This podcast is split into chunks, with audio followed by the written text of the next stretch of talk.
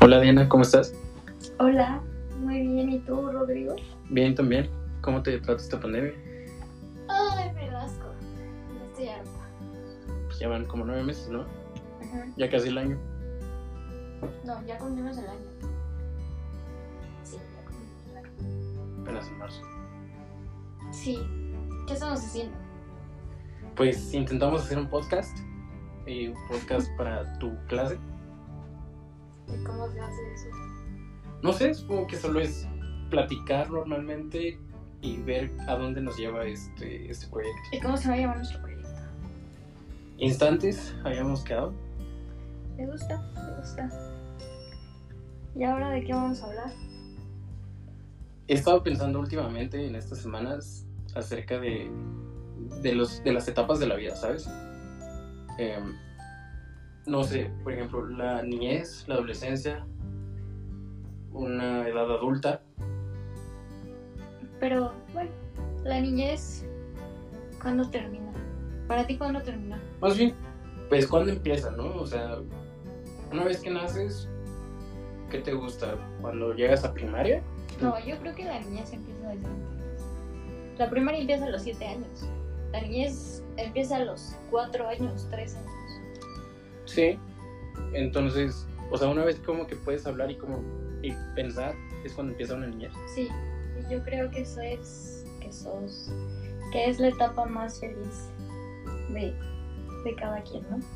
O sea, la verdad a veces me dan ganas de volver a esa etapa, donde no piensas como en las consecuencias de nada, no conoces enfermedades, no sabes de muchos temas. Y creo que eres muy inocente y es donde más disfrutas tu vida.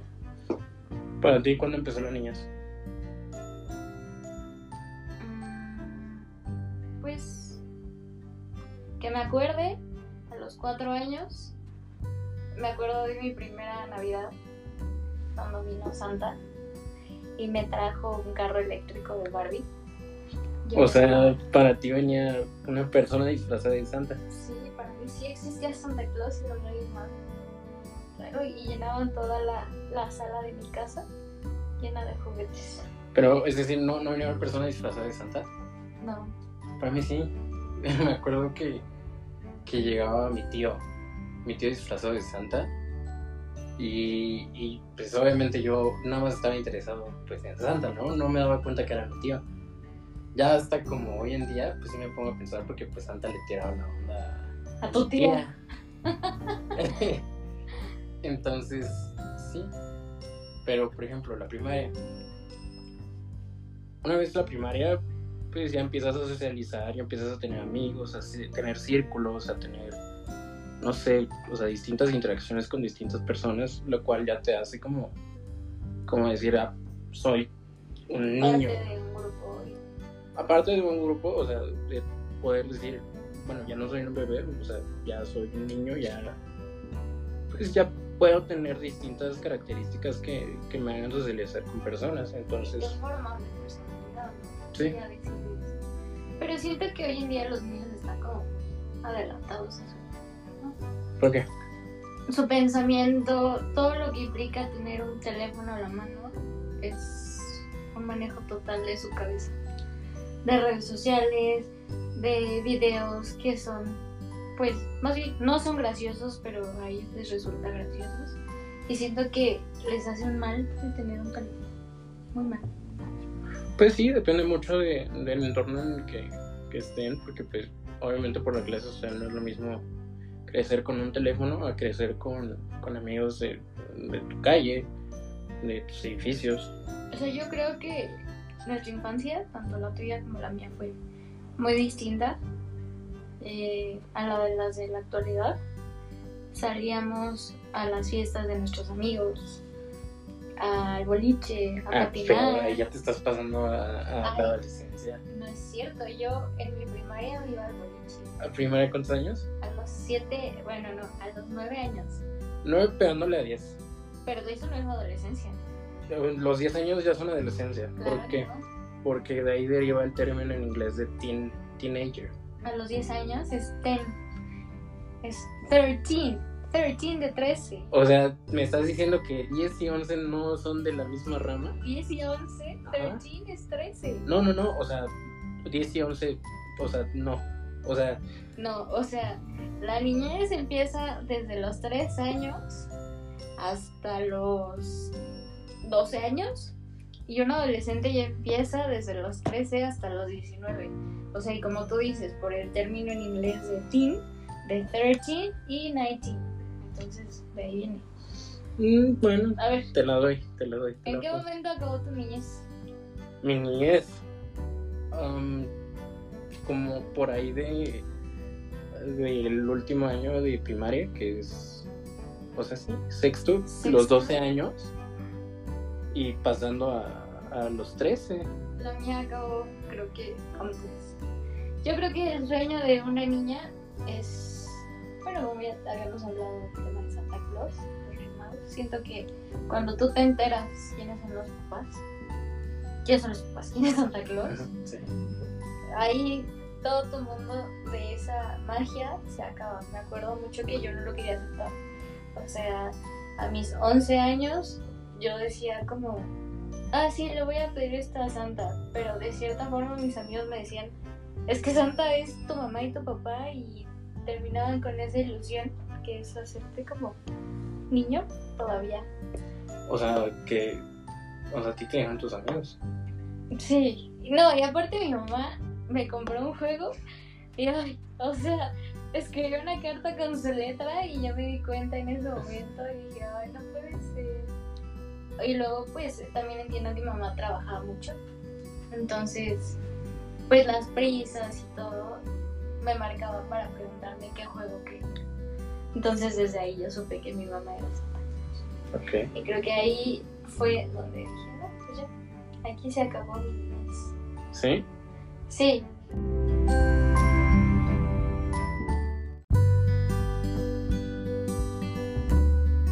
Por ejemplo, para la adolescencia, ¿cómo, cómo te diste cuenta que, que ya no eras más una niña? ¿Cómo, o bueno, más bien tu percepción, cómo cambió? pues mira, lo notas de muchas maneras, tanto física y emocionalmente. Física, obviamente, pues tu cuerpo cambia, empiezan a aparecer cosas que al principio te decías como de, oh, ¿qué le está pasando a mi cuerpo? Y emocionalmente, no sé, o sea, te empiezas a emocionar con los niños, de, ay, ya tengo novio. No sé si a ti te pasó, de que, ay, ya tengo novio en la secundaria y, y te sentías así como de, uy, Sí, sí es interesante esa etapa porque pues obviamente estás descubriendo cosas nuevas, pero pues de una forma inocente. ajá, una forma sana, ¿no? Sí. O sea, yo siento que las relaciones que tuvimos en la secundaria eran de chocolate. O bueno, para mí, mis relaciones de la secundaria no cuentan. Pues sí, no, o sea, no, no tienes una seriedad sobre el tema, nada más es como, ah, No, padre, acabo de descubrir. ¿no? Ajá. Así nada más. Sí, yo creo que cuando uno es adolescente, pues empieza a madurar en cuanto a la forma de pensamiento, pero no al 100. O sea, siento que todavía falta el hecho de tener responsabilidades, de conocer tus responsabilidades. Siento que a veces pensamos que los papás son para siempre, ¿no? Y, que nunca se van a ir y que nunca se van a acabar y que por ahora no nos tenemos que preocupar por nada. Pero, pues, no sé, o sea, yo lo veo así. ¿Tú? Pues todavía no lo veo ya tan madura como tú, ¿sabes? Ah, me preocupaba más por pues, jugar fútbol, estar con mis amigos, este, no sé, pues estar más con mis amigos que, que con, Con tus papás. ajá, que con la familia. Sí, es que es así. O sea, yo me acuerdo que aquí en la casa hacía fiestas el día de mi cumpleaños. Invitaba como a 30 personas. Y la verdad es que yo quería estar con mis amigos. Yo quería ir al cine con mis amigos. Yo quería sentirme la grande cuando tenía 12 años. Y eso, pues dices, no, o sea, todavía estás bien chiquita y no piensas. Eh, te empiezas a, a maquillar, bueno, a maquillar según Mm. que las pestañas se las enchinas, pero pues no, o sea, todavía no eres ni siquiera una cosa grande. ¿Te acuerdas de, de las primeras veces que saliste ya sin mamá y sin, No, sin compañía? ¿No? fíjate que mi mamá siempre fue muy estricta. Mucho de, sí sales, pero que vaya una mamá. Ok. Y yo así como de, no. Y luego, imagínate, o sea, todo el mundo le tenía miedo a mi papá, bueno, todos los niños. Entonces, yo quería salir con alguien que me gustaba, pero no podía salir porque no me dejaba salir sin supervisión. O sea, a fuerza tenía que llevar un chaperón ahí para que viera que no estuviera haciendo nada malo, pero yo siento que es la etapa donde los papás más te cuidan. O sea, más del estar, eh, o sea, no de decirte, estate quieto y siéntate ahí, pero les da miedo que por la, pues todavía inmadurez que tienes, cometes algunos errores, ¿no? Pero eso...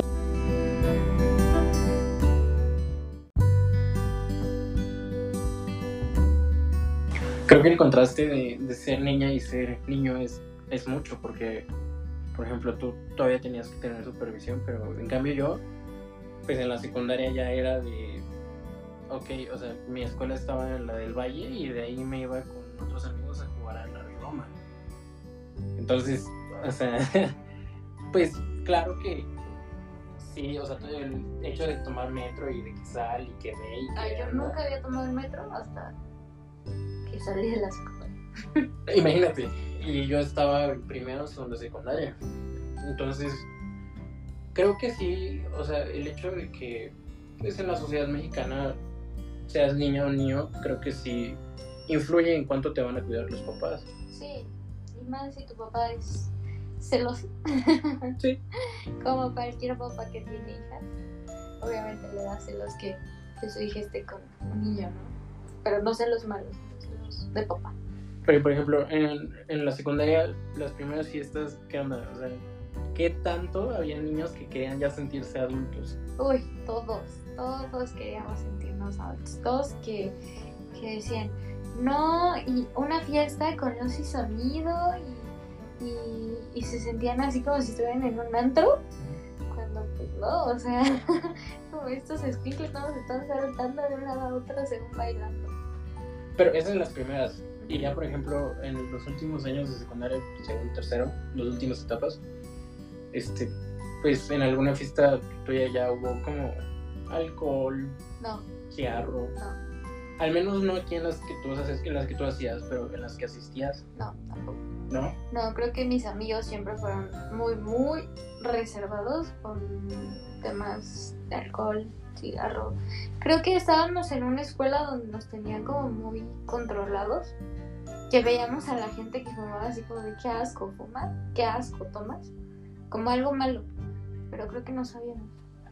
¿Y qué opinas de eso sobre las escuelas que son como así, que te tienen acorralado y que una vez que te sueltan, sientes un cambio enorme? Porque pues de tenerte, de que el niño bien, estate en paz, en casa, ¿qué pasa cuando creces, cuando creces y ya no tienes a alguien que te esté...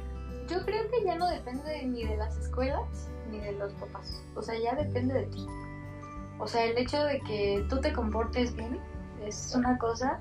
A que tengas a alguien atrás de ti diciendo compórtate, compórtate, compórtate. Y sí, o sea, no depende de la escuela en donde estés. Depende de tú. Ok.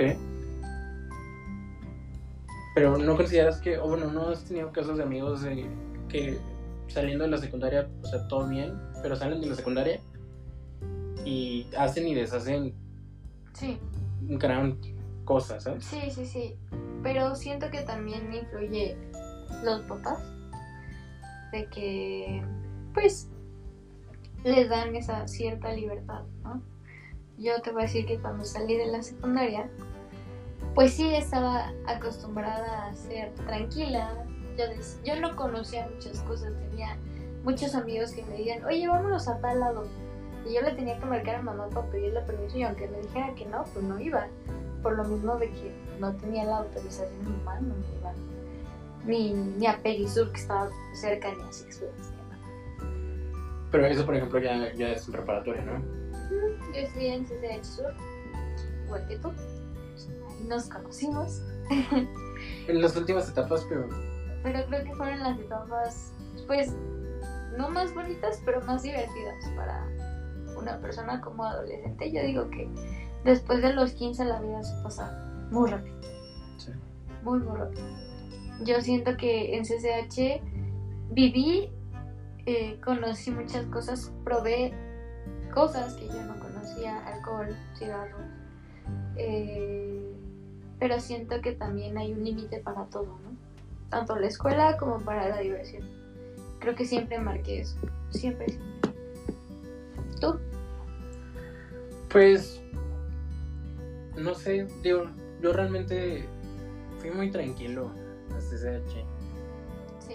Um, por lo mismo de que pues no tenía como bueno siento que yo no tenía esos como limitantes siento que nunca hubo problema el decir ah pues este día no puedo entrar y puedo hacer lo que quiera no sí se me gustaba el relajo y todo pero pues todo tranquilo ya fue hasta las últimas etapas de CCH que pues Hasta que me conociste.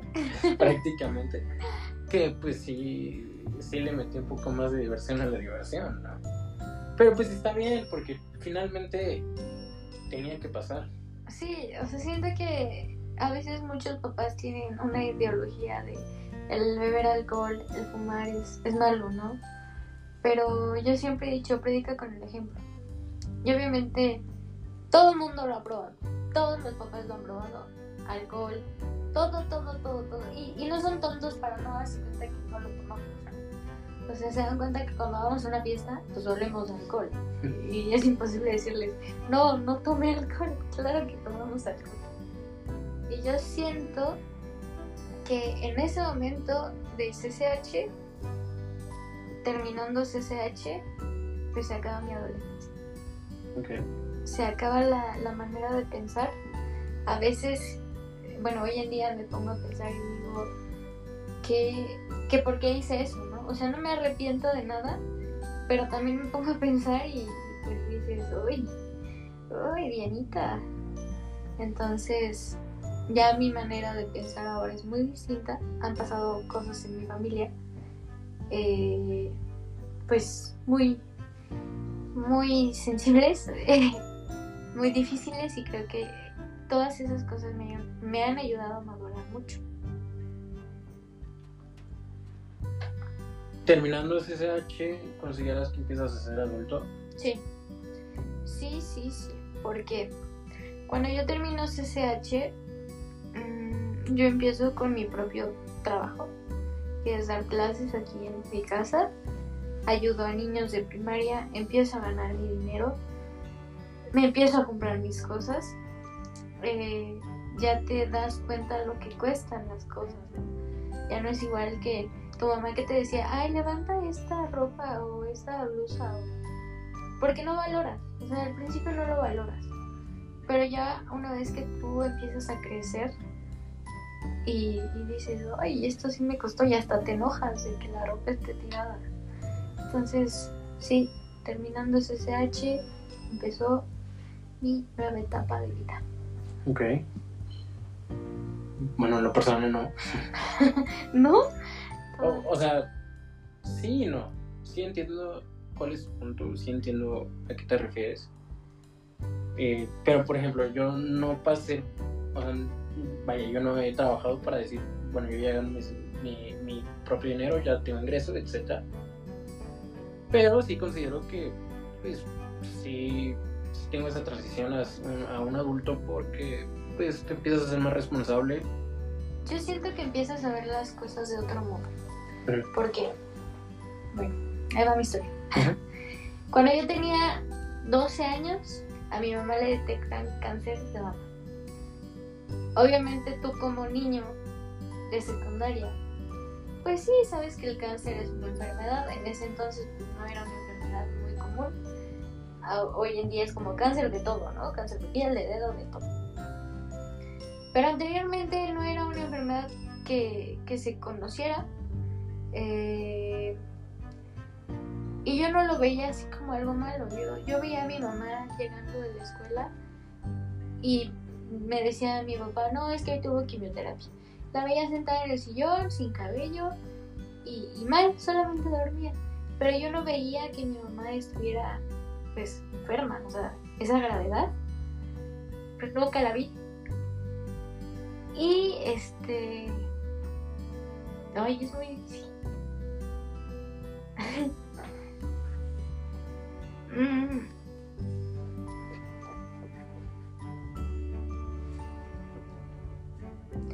Ay, perdón. Este. A mis 20 años me entero que mi mamá tiene metástasis cerebral. Y empiezas a ver todas las dificultades, la gravedad de la enfermedad. Te da miedo el que alguien de tu familia se vaya. Y, y por eso te digo que pues no veía, no veías ese, esa complicación, las consecuencias que tiene esa enfermedad. Y por parte de eso también siento que me ayuda a madurar mucho, mucho. Veo las cosas de otra manera. eh, y no siento que de ahí dije, ya, ya no eres una niña y ahora sí, los pies en la tierra y tienes que estudiar y echarle ganas porque es lo único que haces. Y desde niña mi mamá me dijo, es lo único que yo te voy a dejar. Yo se lo he dicho hasta la fecha y le digo, yo no espero una herencia, yo no espero una casa, yo no espero un coche. Yo no, si a mí me dices, te voy a desheredar aunque sea de broma, a mí no me importa. Yo no quiero depender de mis papás hasta que esté grande. Y sí, sí he madurado mucho. Entonces yo lo veo así. De que ya no soy una adolescente, ya no soy la niña que se iba de fiesta cada ocho días. Soy la niña que se queda casi casi ocho horas en la escuela y termina muerta, cansada. Pero creo que al final todo va a salir bien. Palabras.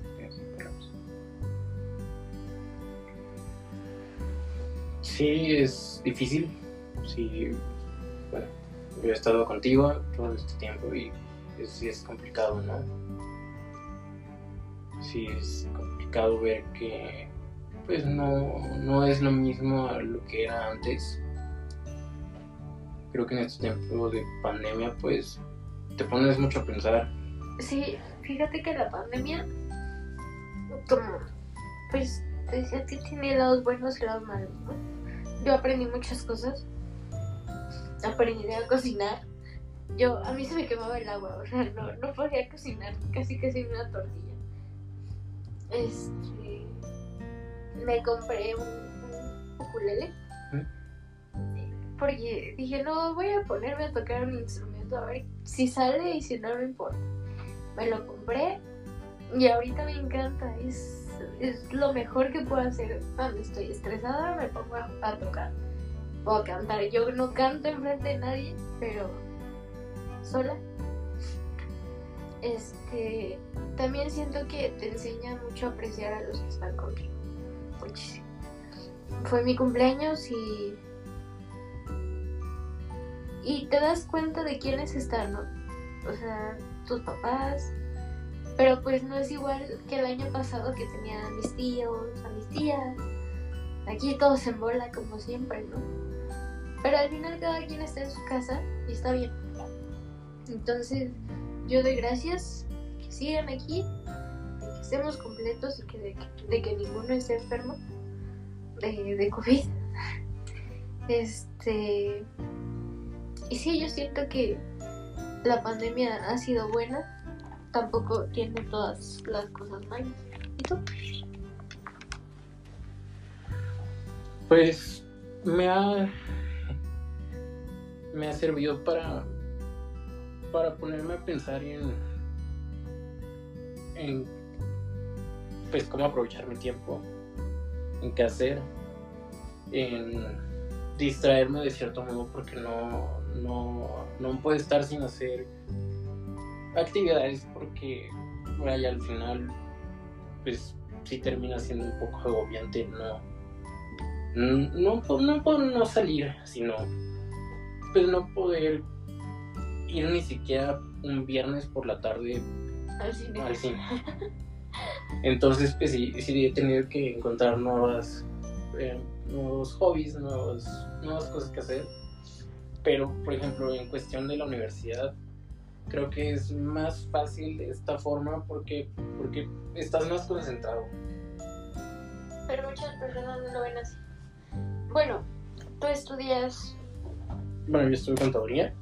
y yo estudio química. Imagínate.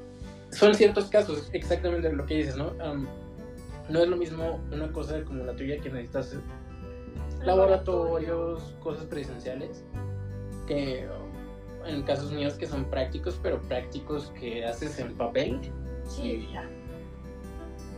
sí, no, aquí es muy difícil. Yo, yo dije, ah, no voy a meter laboratorios este semestre, porque el próximo año sí los voy a cursar presencial. No. Yo creo que la pandemia a todo el mundo le ha cambiado la vida. Mm, Se han perdido muchos seres queridos de todas las personas. Es difícil el ver que, que amigos me han dicho, no, es que se murió mi tío. Y hacen las misas online, por Zoom. Rosarios por Zoom. Eh, que si están enfermos nos vemos por una pantalla. La verdad, el estar enfrente de una pantalla es muy estresante. Por eso, este, pues siento que a veces el mexicano no respeta la- las normas. Eh, no digo que todos sean iguales, pero pues ves al presidente, ¿no? O sea, el presidente ni siquiera usa cubrebocas. La gente dice, yo tampoco voy a usar, ¿por qué tengo que usar si él no usa? Pero pues si a él le da, se va directamente a un hospital privado. Y si a otra persona le da, se va a morir. Porque no tienen los recursos y ahorita no te metes. Ahorita ya está, te da COVID, te manda tu doctor, tu tanque de oxígeno y te quedas. Y los tanques de oxígeno ahorita están muy, muy agotados. O sea, sí, están agotados. Pues sí, pero la verdad es que las personas no respetan y, y yo no digo, sí hay gente que vive al día. Pero nosotros, o sea, nosotros como, como jóvenes, o sea, ya no adolescentes jóvenes. Yo veo videos de fiestas que salen, estados de mis amigos que van a antros, que van a... Y dices, ¿es en serio? O sea, hasta que no les pase, no va a haber un estate quieto y no, ya, ya no voy a salir. Porque así somos, o sea, nos tiene que pasar algo para que se acabe. Y para que digamos, no, ya, ya no lo voy, ya no lo voy a jugar. Entonces, pues así yo veo a la pandemia. Sí, es difícil ver a los jóvenes como, como ellos piensan que por ser jóvenes no pasa nada. Y sí, no, puede que no les pase nada, pero el problema no es que a ellos les pase, sino que van y infectan a gente mayor, gente que ya no tienen la misma condición que un joven. No, y te aseguro que van a decir, vamos a dejar a los que vivan más y a los que ya no, no, pueden, se los van a, los van a dejar que se mueran. O sea, eso va a ser obvio. Y ahora con el tema de las vacunas y que las reacciones y que luego el presidente quiere donar a no sé dónde las vacunas por buena onda, pero la verdad es que no tiene ni idea de lo que está haciendo. O sea, siento que es un mal líder. Todos los que tenemos son malos líderes. La manera de pensar de lo, lo que pasó con Gatel, que se fue de vacaciones, y dices, a ver, ok, quieres salir, pero tú eres el que está diciendo que no, pues pon el ejemplo, ¿no? O sea, hazlo. Pero siento que vamos a estar encerrados por mucho tiempo. Sí, será muy complicado. No será igual cuando regresemos. Este. Y pues esto aún no acaba. Y todavía sigue.